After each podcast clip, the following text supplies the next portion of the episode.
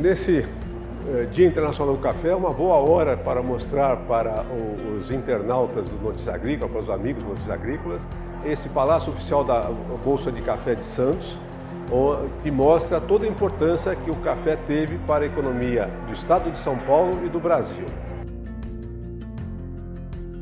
O café começou na Etiópia, pastores de cabras na Etiópia perceberam que as suas cabras, quando comiam o fruto com certo abuso, ficavam mais espertas. Daí a se chegar a uma infusão, que é o café, foi, foi um passo. Esse café foi consumido naquela região primeiro, foi levado para a Europa no tempo do, dos reis europeus, foi adotado como produto de consumo tanto na Inglaterra como na França, se espalhou por ali. Algumas mudas de café foram parar na Europa, cultivadas em estufas, e esses reis trouxeram ela para o Novo Mundo. Chegou na Guiana Francesa e um brasileiro, o sargento Mor Palheta, foi encarregado pelo governo de ir à Guiana e conseguir algumas mudas para se tentar produzir o café no Brasil.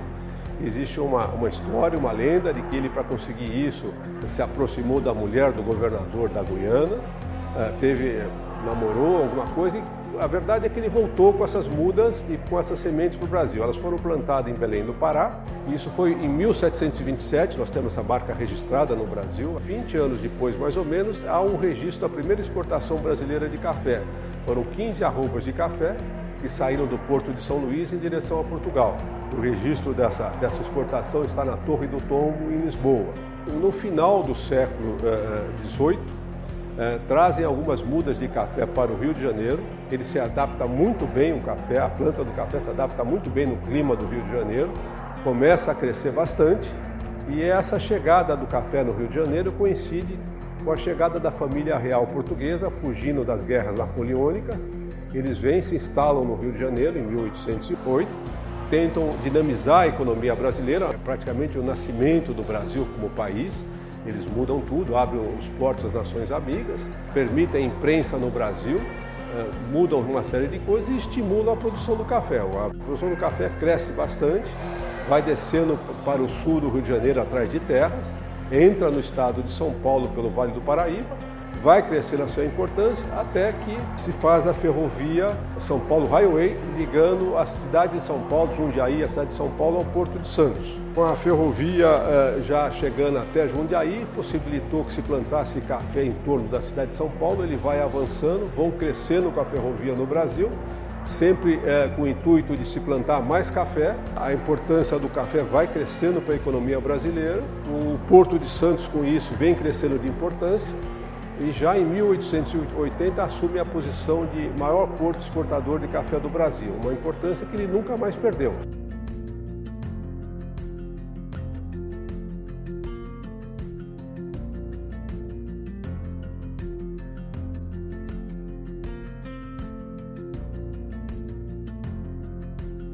A instituição Bolsa Oficial de Café foi formada em 1914 Começou a operar em 1917 num outro edifício perto desse, aqui em Santos mesmo, no Centro Histórico de Santos. Até que em 1922 eh, foi inaugurado esse Palácio da Bolsa Oficial de Café de Santos. Ele foi eh, inaugurado com todo o luxo possível pra, da época para mostrar aos compradores de café brasileiro, mostrar às outras nações a força e a importância que o café tinha para o Brasil. Tudo que havia de melhor naquela época foi colocado aqui, grande parte dos materiais foram importados. A inauguração desse prédio fez parte das comemorações dos 100 anos da independência do Brasil. Se você olhar o que era a cidade de Santos, a cidade de São Paulo, em 1880 e depois em 1920, vai ver que as duas, a população multiplicou por 10, a infraestrutura foi toda montada nessa época, desde iluminação, serviços de bonde, serviços de esgoto, tudo isso cresceu muito com a, com a chegada do café no estado de São Paulo. O café começa a enriquecer os paulistas, até que na crise de 29 há um craque na economia do mundo, se quebra uh, muitos produtores, muitos fazendeiros de café perdem tudo naquela época, parte dessas fazendas já vão para a mão dos imigrantes italianos que estavam aqui trabalhando nessas fazendas. E mais os, os cafeicultores que ficaram começaram a ver que eles precisavam diversificar seus capitais, começaram a investir em outras coisas. Uh, muitos desses imigrantes italianos, espanhóis, uh, uh, que chegavam ao Brasil para trabalhar na, na, na colheita de café, eram pequenos artesãos na terra deles, começaram a trabalhar na cidade de São Paulo, abrindo pequenos negócios, pequenas oficinas, que foram o embrião depois das indústrias uh, brasileiras. Uh, você vê uh, modos de trabalhar diferentes no Brasil e na Colômbia, que era o maior concorrente do Brasil.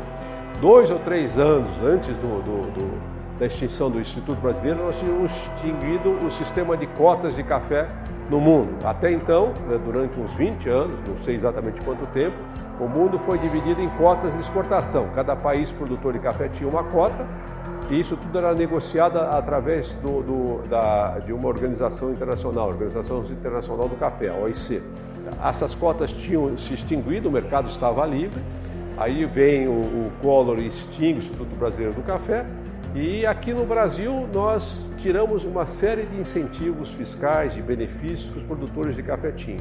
Então, muitos saíram do negócio, mas quem ficou no negócio de café foi obrigado a se modernizar, melhorar a produção, melhorar a produtividade por hectare, derrubar custos de produção. Dizer, houve uma grande modernização da cafeicultura brasileira a partir da extinção do, do, do Instituto Brasileiro do Café. Nos anos 40 até até os anos 50, o maior estado produtor tinha, tinha a posição que hoje tem Minas, era o Paraná. Eu não sei se 50%, se um pouco mais, era o Paraná, era o grande produtor de café do Brasil. Terras virgens do norte do Paraná, derrubaram aquelas matas todas que tinham lá, plantaram café ali. Só que o Paraná já o café, para o Paraná o clima era, já era frio para café. Você tinha problema de geadas lá no Paraná. Até que tem uma grande geada em 1975 o café nessa altura também está sendo plantado o tempo todo no sul de Minas. O sul de Minas vem crescendo. Né?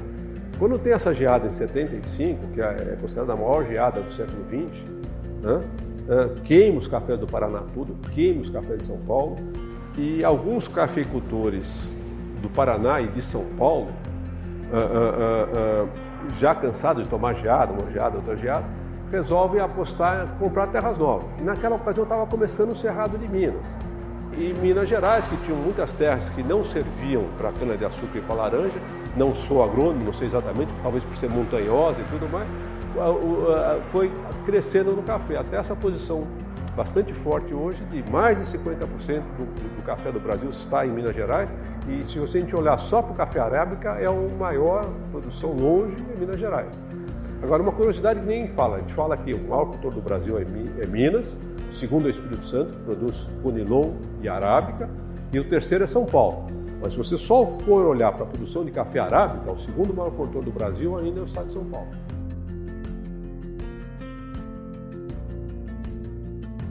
E existia um personagem na Itália chamado Ernesto Illy, um homem que tinha uma indústria de torrefação de cafés finos que é, vinha eh, se destacando muito no mundo com, a, com o café expresso, desde, do, do, desde os anos 70, 1970, eles vinham crescendo com isso aqui. Foi a época também que nos Estados Unidos apareceu o Starbucks, que começa com café expresso nos Estados Unidos, e o Ernesto Illy, eh, que já comprava café brasileiro, que já sabia que no Brasil tinha café de qualidade, ele era um grande conhecedor de café arábico, eh, veio para o Brasil para procurar onde estavam esses cafés. Ele dizia que ele comprava café no Brasil, mas que muitas vezes o café que chegava lá não era exatamente o café que ele havia provado aqui.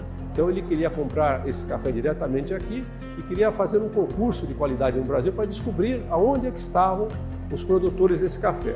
Isso foi em 1990, coincide com o que o escritório Carvalhais tinha montado com a, com a, permissão de se montar nova exportadora, uma exportadora chamada Porto de Santos.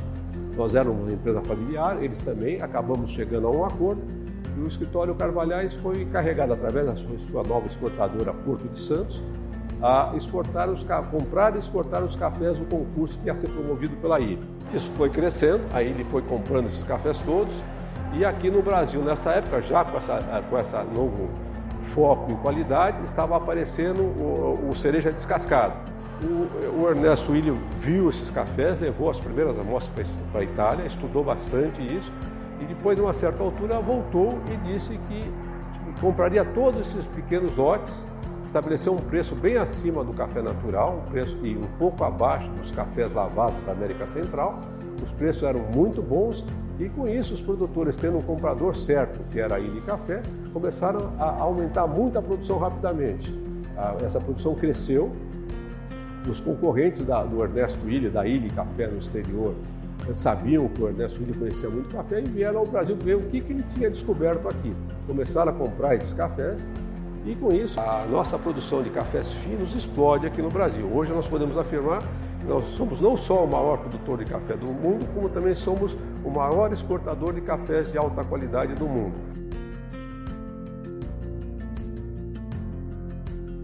Eu sei da vida dura do cafeicultor, enfrenta intempéries, enfrenta muitas uh, incompreensões no, no, no, no, Brasil, mas que ele não desanime, porque o Brasil tem crescido em café, a importância do café tem crescido. Uh, uh, nós vamos aumentar nossa participação percentual no consumo mundial. E, e, o café está crescendo com o consumo no mundo. Na pandemia, o consumo de café não caiu no mundo, cresceu menos, deixou de, de, crescer aqui no Brasil também, mudou o modo de consumo brasileiro na pandemia, mas o brasileiro continuou tomando muito café. A OIC, a Organização Internacional do Café, ainda agora divulgou os números de, de consumo no mundo, mostrando que ele vem crescendo um pouco ainda. Portanto, não desanime. E as novas gerações, que a gente ouve falar muito, que não querem ir para o campo, mas agora está mais fácil, com as comunicações e tudo, que voltem para essas grandes propriedades de seus pais e vão investir lá porque vai valer a pena. Não desanimem não, produzam café, porque o Brasil tende a ter espaço para todo esse café que nós vamos produzir. Temos que olhar para a produtividade e para a qualidade. Mas a vocação do Brasil para café é muito grande, a cultura do café no Brasil é muito grande. Nós temos uh, lugares emblemáticos, como esse aqui do, da Bolsa Oficial de Café, nós pretendemos que esse museu cresça muito, que seja o grande museu brasileiro do café, pela importância do lugar, pela importância do prédio, pelo fato de estar num porto exportador de café há mais de 100 anos. Portanto, a minha mensagem ao cafeicultor é que não desanime. Um ano é frio, outro ano é calor demais, outro ano é seca, outro ano é incompreensão na hora dos financiamentos. Mas vale a pena ficar. Vamos lutar porque nós só vamos crescer.